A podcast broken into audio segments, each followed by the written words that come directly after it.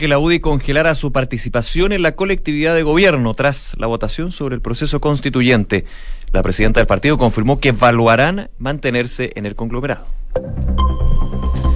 Una con un minuto, muy buenas tardes, ¿cómo están ustedes? Bienvenidos a una nueva edición de Noticias en Duna en un viernes que se pronostica caluroso, ya hace calor a esta hora, 26 grados de temperatura y se espera una máxima de 31 para hoy, Nico. Hoy, pero eh, escuché que mañana 34. Sí, mañana, no, mira, el sábado 31 y el domingo ya se elevan a 34 los termómetros aquí en Santiago. Me voy a encerrar en un... En un refrigerador, básicamente. En un refrigerador, básicamente, o, o también la opción de aire acondicionado. No tengo aire acondicionado. Bueno, te vaya al mall, pues un clásico. No, este, no tengo aire este fin de semana no, yo ya compré todo. Oh, verdad, que se vienen los regalos de Navidad. No, o sea, está bien, eh, hay, hay, que impulsar la economía, pero. Pero nunca tanto. Pero este fin de semana va a estar bien duro, como todos los años, porque se viene Navidad y hay varios regalos que faltan. Yo ya hice lo mío. ¿Hiciste la pega? Sí, espero. En una de esas me aparece, quién sabe, un amigo secreto que no, que no contabilicé. Yo creo que ya pasó la semana de la, del amigo secreto, ¿no? Yo hasta que termine la semana. hasta, que llegue el 25 no me Hasta el 25 no me confío.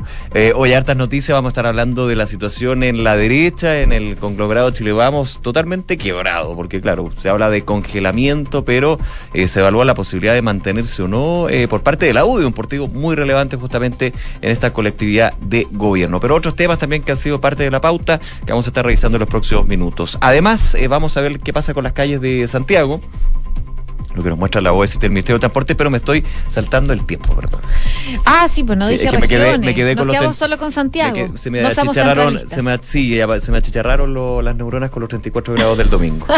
bueno, Viña del Mar y Valparaíso a esta hora 25 grados de temperatura, hace calor, se espera que esté despejado, pero con vientos de entre 25 y 40 kilómetros por hora. Para el fin de semana, el sábado la máxima va a llegar hasta los 22 y el domingo hasta los 25, también altas temperaturas allá en la costa. Si nos vamos a Concepción, 20 grados a esta hora, está despejado, variando nubosidad parcial. La máxima va a subir 2 grados ya durante las próximas horas. El fin de semana, las máximas van a estar en torno a los 25 grados de temperatura acompañado de nubosidad parcial. Y por último, contarles en Puerto Montt, 16 grados de temperatura, la máxima va a llegar hasta los 18, se espera nubosidad parcial durante toda la jornada, misma condición para el fin de semana con máximas que van a estar en torno a los 20 grados de temperatura. Algunos datos de la calle de Santiago se mantiene congestión alta en el sector de Blanco Encalada, Club Hípico, por trabajos de reparación de ratura de matriz de agua, que ocurrió durante esta mañana en el sector de El Parque al Oriente Artura Manuel Rodríguez. Además, se informaba de un bus de transporte público con fallas en la vía local de Ruta 5 Norte al sur y vehículo detenido en la Ruta 5 al norte a la altura de Pedro Montt, ocupando la pista izquierda de la comuna de Santiago. Si nos vamos a Viña del Mar y Valparaíso, en cuanto al tránsito, a esta hora anuncian que en Viña del Mar se mantiene la congestión alta en Avenida España, desde la estación Recreo hasta Agua Santa en dirección al centro de la comuna. Esto recién lo informaron hace tres minutos, así que está pasando en estos momentos esta alta congestión.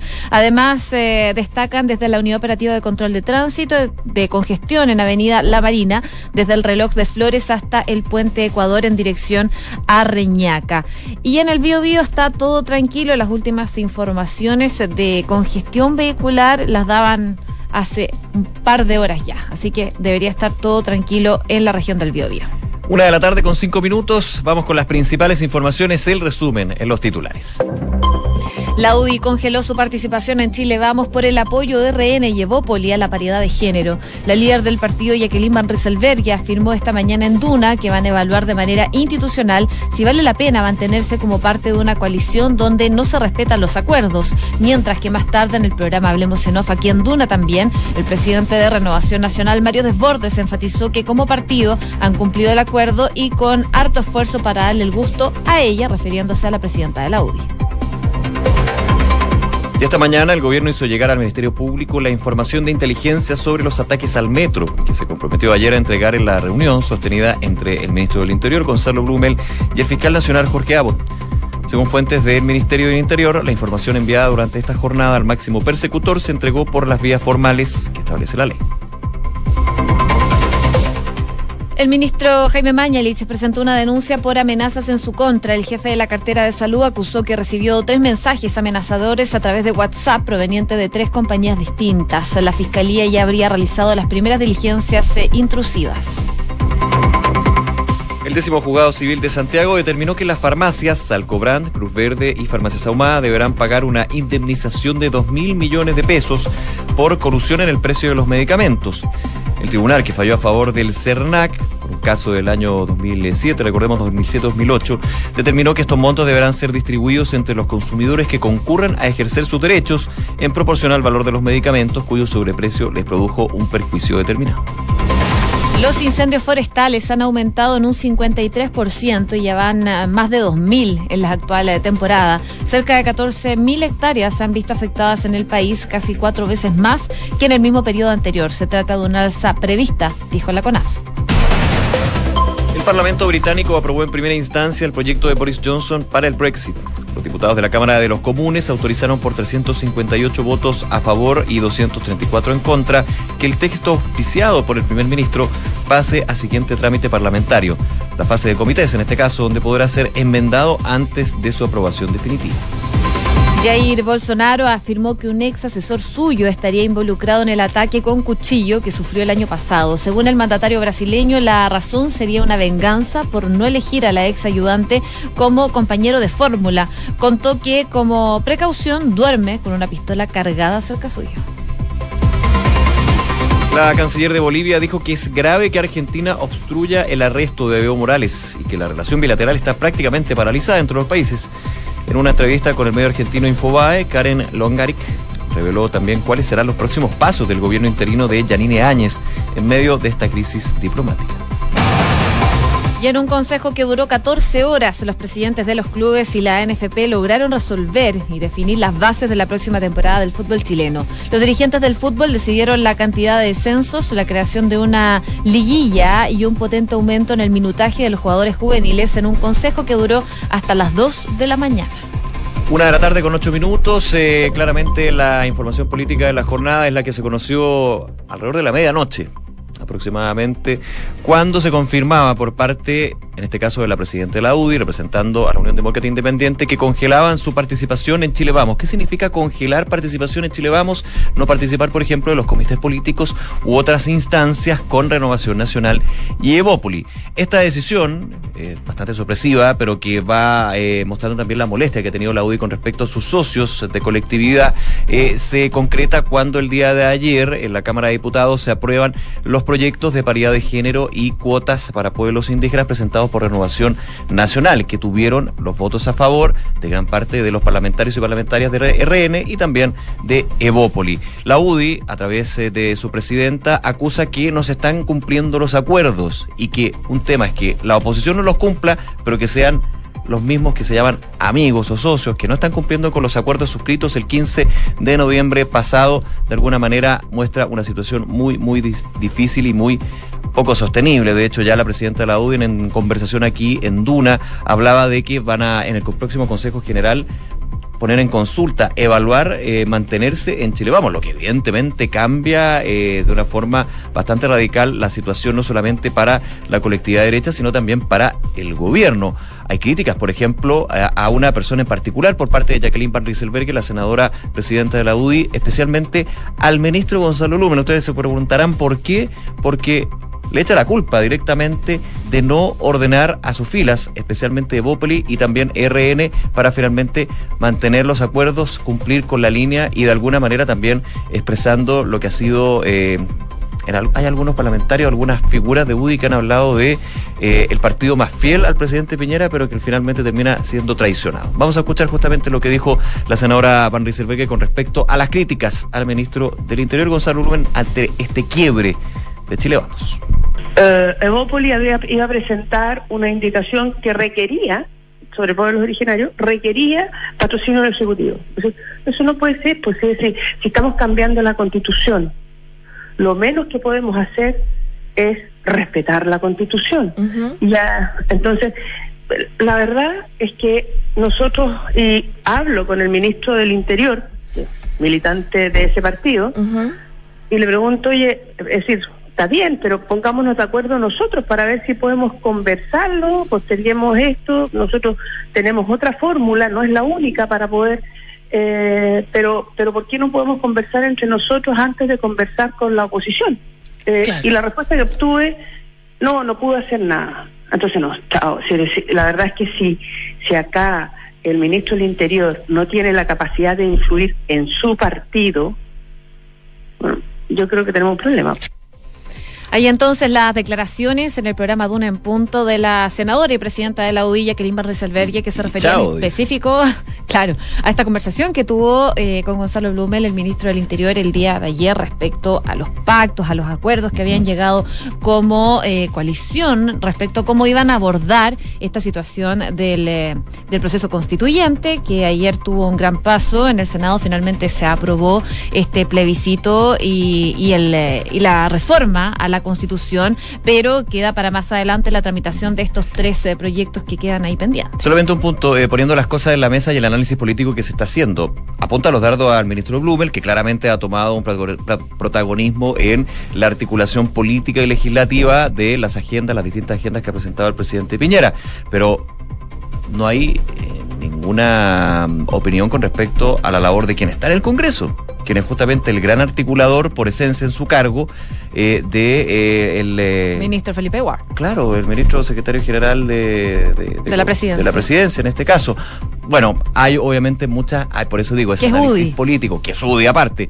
Hay mucho análisis político de trascendidos que hablan de que más bien el ministro Blumel ha tomado ese protagonismo en el Congreso y no quien por el cargo debería hacerlo. Recordando también que ese puesto lo ocupó Gonzalo Lumen antes de llegar al Ministerio del Interior. Punto uno. Punto dos. Eh, tampoco eh, se hace mención al presidente Piñera, porque aquí el gran jefazo es el mandatario que justamente que tiene que articular a las fuerzas. Obviamente ah, puede haber un mandato al ministro del Interior en este caso, pero evidentemente también podría haber una responsabilidad de Sebastián Piñera, ¿no? Bueno, eso desde el análisis político, insisto, que es la situación bien compleja que se vive actualmente en Chile. Oye, pero la UDI no solo está molesta de alguna forma eh, por esta situación que les contábamos recientemente con RN y Evópoli en, en materia constitucional, sino que también se sumó el hecho de que el presidente de Renovación Nacional, Mario Desbordes, se abstuvo a la hora de votar estas esta interpelaciones eh, que impulsaron desde la oposición contra los ministros de Salud, Jaime Mañalich, el ministro de Hacienda, Ignacio Briones, y la ministra de Trabajo, María José Saldívar. Fueron aprobadas el día de ayer y fueron impulsadas por el diputado Marcelo Díaz. En el fondo, es una interpelación para que los ministros expliquen cómo ellos pueden aportar o pueden em, eh, dar soluciones para que la crisis social se detenga y que se apele a la a, lo que está pidiendo la gente finalmente. El en qué estamos, en calle, claro, en qué estamos y qué están haciendo desde los distintos ministerios. Y en ese sentido, eh, fuentes oficialistas señalan que si bien la UDI notificó al gobierno de su decisión, no hizo lo mismo con el timonel de RN. Hoy día le preguntaron eh, a la presidenta de la UDI, Jacqueline Rizalberghi, sobre este mismo tema. Escuchemos lo que dijo esta mañana aquí en Duna en Punto a mí me, llama la atención. Debe tener su la razón, pero me llama mucho la atención que el presidente de, de, Renovación Nacional se haya abstenido y no haya votado en contra de la interpelación de tres ministros de gobierno. Mario Desbordes. Sí, entonces, de verdad, debe tener sus razones, la, la, la, razón tiene que preguntársela a él, pero nosotros no estamos de acuerdo con eso y creemos que si vamos a estar en esto, eh, en ese tipo, y vamos a apoyar al gobierno, eh, hay que hacerlo sin complejo. Ahí las palabras de la presidenta de la UDI y le preguntamos justamente en Duna al presidente de la Oración Nacional, Mario Desbordes, sobre por qué se abstuvo y también qué opina de esta crítica de su colega de partido en Chile Vamos, un Chile Vamos que está congelado, no a decir quebrado literalmente, pero sí congelado por lo menos la participación de la UDI. Estuvo hablando aquí en Hablemos en Vamos a escuchar lo que dijo Mario Desbordes, el diputado, durante la mañana. Mire, yo la senadora que se preocupe para su partido, yo la entiendo, yo no opino lo que pasa dentro de su partido. Es una regla que uno tiene que tener siempre no opino de lo que ella vota o deja de votar. Yo creo que la interpelación es una herramienta ultra democrática, que ojalá la usáramos bien seguido y que dialogaran más los ministros con el Congreso, que, conversaran, que discutieran, que, que, se produjera debate intenso a veces. Ojalá hubiera mucho más de eso, si eso es muy sano para la democracia. Lo que no es sano para la democracia es hacer acusaciones constitucionales una vez al. Ahí la respuesta de Mario Desbordes, que de hecho también no, solamente la ha hecho a través de los medios, sino también a través de redes sociales, porque durante las últimas horas había un tuit de Juan Antonio Coloma, el diputado Juan Antonio Coloma, lo hago bien rápido, dice, miren qué vergüenza, ayer la oposición presentó interpelaciones contra tres ministros, todo Chile Vamos se opone, menos uno, Mario Desbordes. Cuando un presidente de partido hace esto por sobresalir y quedar bien, es muy difícil hacer política de coalición. Y la una de las primeras personas que le respondía era Mario Desbordes, que le dice lo siguiente, esto en Twitter. Vives quejándote del mal uso de la acusación constitucional y emplazando a la oposición a que interpele diciendo que esa es la herramienta correcta por la última ratio que tiene la acusación constitucional. Tu problema es que solo puede haber coalición si se acepta lo que tú quieres. Acostúmbrate a que eso se terminó hace rato. Y vivía hasta la situación en Chile, por decirlo bajo. Sí, está, está bastante Después vamos a, seguramente, si esto se llega a arreglar, me adelanto un poco, hablaremos de los clásicos conceptos de las formas, de que el fondo se mantiene así, pero una situación compleja porque los contextos no son los desde antes del 18 de octubre. Hay que recordar eso, hay que recordar eso. Y ha habido no solamente una división, un quiebre en los distintos partidos en Chile Vamos es uno, pero también en la oposición. Sí. También en la oposición. Y eso es también el análisis, insisto, el análisis político que se ha hecho de que las fuerzas se empiezan a rearmar, a desordenar. Hay varias miradas que se están dando en el espectro político que tienen mucho que ver con álgidas discusiones en el Congreso, con temas bien relevantes como este proceso constituyente para una eventual nueva constitución y por sobre todo, cuál es la mirada que se tiene hacia adelante, los pactos, hay de todo un poco. Una con 18. Escuchas Noticias en Duna con Josefina Stavrakopoulos y Nicolás Vial. Oye, ya hay buenas noticias para los consumidores porque el décimo juzgado civil de Santiago acogió finalmente una demanda que fue presentada por el CERNAC y que finalmente determinó condenar a las farmacias Alcobrán, Cruz Verde y Ahumada a pagar una indemnización por más de 2 mil millones de pesos a los consumidores que fueron afectados principalmente por la colusión en el mercado de los medicamentos y que ocurrió entre diciembre del 2017 y marzo del 2008. Sí, es 2017. 2007 a 2008, calculados en base a un listado de 206 medicamentos. Es parte de lo que dice entonces esta demanda presentada por el CENAC y que finalmente condenó al juzgado civil a estas tres cadenas de farmacias. Claro, esto es de la colusión de las farmacias, para, para ubicarnos, no es una colusión nueva, porque uno ahí de repente se puede confundir, no, es la colusión de las farmacias que ocurrió entre el 2007 y el 2008. Eh, la demanda, de hecho, presentada por el CENAC en 2013, eh, deriva la investigación realizada por la Fiscalía Nacional Económica quien en diciembre del 2008 presentó un requerimiento, como es lo costumbre, ante el Tribunal de Defensa de la Libre Competencia, que fue acogido en 2012. Pero hubo un tema de, compensación en su minuto, pero faltaba la arista civil, que es la sanción civil que, de acuerdo al fallo del décimo juzgado civil de Santiago, que puede ser apelado por las farmacias y va a ser apelado, ya se estaba informando eso, el cálculo de las indemnizaciones se realizó tomando en cuenta dos grupos de consumidores. El primero, los consumidores que contrataron con las farmacias eh, en el periodo pagando mayor precio por sus medicamentos. Eran más de 200 medicamentos, perjuicios por más de 1.736 millones de pesos. El último, hay otro grupo también que eh, fueron afectados justamente por el no poder comprar medicamentos justamente por los precios. Ese es de alguna manera el cálculo que se hace de este fallo que, insisto, puede ser apelado por las farmacias y al parecer va a ser apelado por las tres empresas que están siendo... Eh, aludidas en este caso. Claro, respecto a los montos específicos de la indemnización del fallo, establece que en caso del grupo 1, la suma que las farmacias demandadas deberán consignar en la etapa procesal correspondiente a la cuenta corriente del tribunal corresponde para farmacias Cruz Verde de 638 millones de pesos, Alcobrán más de 374 millones de pesos y FASA eh, más de 724 millones. Dicha, dicha suma, digo, será distribuida entre los consumidores que concurran a ejercer sus derechos en proporción al valor de los medicamentos cuyo sobreprecio les produjo un perjuicio determinado. Y respecto al grupo 2, el fallo indica que corresponderá el pago por consignación en la cuenta corriente del tribunal de los montos en favor de las personas que concurran a acreditar en la etapa procesal correspondiente por cualquier medio de prueba su pertenencia a este grupo de consumidores y con el tope de los montos consignados en la sentencia. Así entonces es como van a proceder los pagos para las personas que se vieron perjudicadas por esta colusión en las farmacias entre eh, diciembre del 2007 y marzo del 2008. Una de la tarde con 22 minutos. Escuchas Noticias en Duna con Josefina Stavrakopoulos y Nicolás Vial. Ayer comentábamos eh, la polémica, la discusión que se generó nuevamente, nuevamente porque no es la primera, entre el Ministerio Público, aquí la figura del fiscal nacional Jorge Abbott, y el Ejecutivo, el gobierno, con distintas declaraciones y por sobre todo las declaraciones del presidente Piñera, que habla de organizaciones eh, extranjeras que estarían involucradas en los hechos de violencia, específicamente en los casos de eh, los incendios al metro. Ayer reunión a solas luego del Consejo de Seguridad entre el fiscal nacional y el ministro del Interior Gonzalo Blumel y la información que entregaba el ministro Blumel con respecto a que se había entregado información de los organismos de inteligencia a el fiscal nacional. El fiscal nacional en la tarde en el Congreso se le preguntó porque hablaba de fuentes abiertas.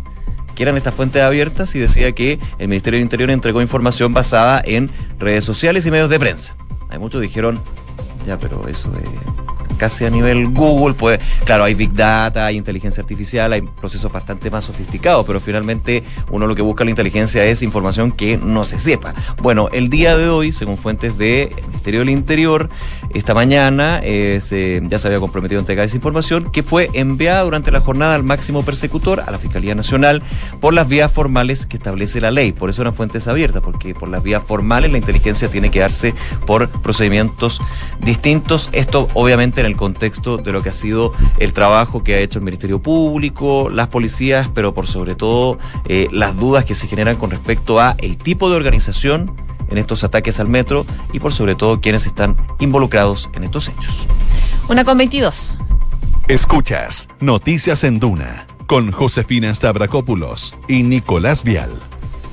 Y hay noticias que vienen desde Reino Unido porque la nueva mayoría conservadora, conseguida, como sabemos, por Boris Johnson en el Parlamento británico de 365 diputados, logró finalmente aprobar sin dificultades este viernes el acuerdo del Brexit que el primer ministro alcanzó en octubre pasado con la Unión Europea. Según eh, lo que dijo Boris Johnson durante esta jornada, es que ha llegado el momento de unirnos todos y escribir un nuevo capítulo en la historia de esta nación. Fue lo que dijo Johnson en su intervención al dar inicio a esta renovada Cámara de los Comunes, eh, la que tramitó también este acuerdo de salidas. A las 3.15 hora local allá en Reino Unido. Se sometió este texto a una primera votación. 358 diputados dieron su respaldo al texto y 234 lo han rechazado, algo que era previsible considerando eh, los diputados que alcanzaron en las elecciones recién pasadas y que le dieron una amplia victoria también a Boris Johnson.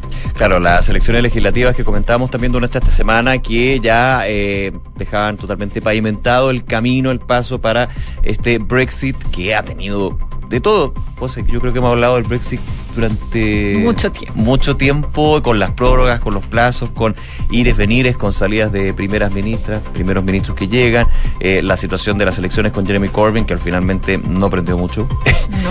Así es, y eh, que pavimentaba el paso para justamente este hecho que tú cuentas, que es la Cámara de los Comunes, que ya da el vamos, obviamente hay pasos que siguen para concretar este Brexit que se ve más cerca, pero hasta que se concrete. Sí, porque este texto recién va a entrar ahora en una fase de comisión y va a tener que luego eh, hacer su camino a la Cámara de los Lores antes de su entrada eh, definitiva en vigor. Claro. Así que queda todavía pasos a seguir considerando también que hay un receso legislativo por eh, la época navideña hasta el 6 de enero. Así que queda un tiempo para ver qué va a pasar con este acuerdo al que llegó Boris Johnson con la Unión Europea, pero por lo menos hasta ahora va bien encaminada. Este nuevo texto legal establece, por ejemplo, la prohibición de prorrogar el periodo de transición más allá del 31 de diciembre del 2020. Se pensaba tanto que en Bruselas como en Londres que un Johnson con una cómoda mayoría en el Parlamento podría echar mano a la posibilidad acordada de extender uno o dos años eh, esta salida, pero al parecer no va a ser así. Querían mucho en contra de lo que fue su campaña para llegar a primer sí. ministro, que el Brexit iba a ser sí o sí en los tiempos estipulados, pero bueno. Una de la tarde con 25 minutos. UDI congeló su participación en Chile Vamos por el apoyo de RN y Evópolis a la paridad de género. La líder del partido, Jacqueline Van Rieselberghe, afirmó esta mañana en Duna que van a evaluar de manera institucional si vale la pena mantenerse como parte de una coalición donde no se respeten los acuerdos. Mientras que más tarde, en el programa Hablemos en el presidente de Renovación Nacional, Mario Desbordes, enfatizó que como partido han cumplido el acuerdo y con harto esfuerzo, dijo, para darle en el gusto a ella. Esta mañana el gobierno hizo llegar al Ministerio Público la información de inteligencia sobre los ataques al metro que se comprometió ayer a entregar en la reunión sostenida entre el Ministerio del Interior, liderado por Gonzalo Blume, y el fiscal nacional Jorge Abbott. Según fuentes del Ministerio del Interior, la información enviada durante esta jornada al máximo persecutor se entregó por las vías formales que establece la ley. El décimo juzgado civil de Santiago determinó que las farmacias Alcobrán, Cruz Verde y Ahumada deberán pagar una indemnización de 2 mil millones de pesos por la colusión en el precio de los medicamentos. El tribunal, que falló a favor del CERNAC, determinó que estos montos deberán ser distribuidos entre los consumidores que concurran a ejercer sus derechos en proporción al valor de los medicamentos cuyo sobreprecio les produjo un perjuicio determinado. Jair Bolsonaro afirmó que un ex asesor suyo estaría involucrado en el ataque con cuchillo que sufrió el año pasado. Según el mandatario brasileño, la razón sería una venganza por no elegir al ex ayudante como compañero de fórmula. Contó que como precaución duerme con una pistola cargada cerca suyo. La canciller de Bolivia dijo que es grave que Argentina obstruya el arresto de Evo Morales y que la relación bilateral está prácticamente paralizada. En una entrevista con el medio argentino Infobae, Karen Loñarich reveló también cuáles serán los próximos pasos del gobierno interino de Yanine Áñez en medio de la crisis diplomática. Y en un consejo que duró 14 horas, los presidentes de los clubes y la NFP lograron resolver y definir las bases de la próxima temporada del fútbol chileno. Los dirigentes del fútbol decidieron la cantidad de descensos, la creación de una liguilla y un potente aumento en el minutaje de los jugadores juveniles en un consejo que duró hasta las 2 de la mañana. Una de la tarde con 27 minutos, Inmobiliaria Armas, empresa líder en la industria con más de 50 años de trayectoria, te invita a conocer e invertir en sus múltiples y atractivos proyectos inmobiliarios de alta plusvalía. Conoce más en iarmas.cl. El e-commerce está creciendo a pasos agigantados y Bodega San Francisco lo sabe muy bien, respaldando la gestión logística con las tarifas más convenientes del mercado. El arriendo de bodegas es tu mejor decisión. Conoce más en www.bsf.cl. Banco Vice nuevamente fue reconocido con el primer lugar del Premio Nacional de Satisfacción de Clientes Pro Calidad en el sector bancos medios y elegido también el mejor de los mejores de la categoría contractual versión 2019. Porque su motivación permanente es la satisfacción de sus clientes, Banco Vice, simple para ti. Credicor Capital pone a tu disposición un equipo de especialistas que te asesoran para hacer crecer, preservar y gestionar tu patrimonio. Son parte del grupo financiero Credicor con más de un siglo de trayectoria en Latinoamérica y más de 30 años en Chile. Credicor Capital, excelencia en inversiones. Nos vamos, como siempre, muchísimas gracias por acompañarnos. La invitación a aprovechar nuestros contenidos en Duna.cl y a seguir en nuestra sintonía. Ya viene en segundos una nueva edición de Información Privilegiada y luego la tercera PM. Que estén muy bien. Muy buenas tardes.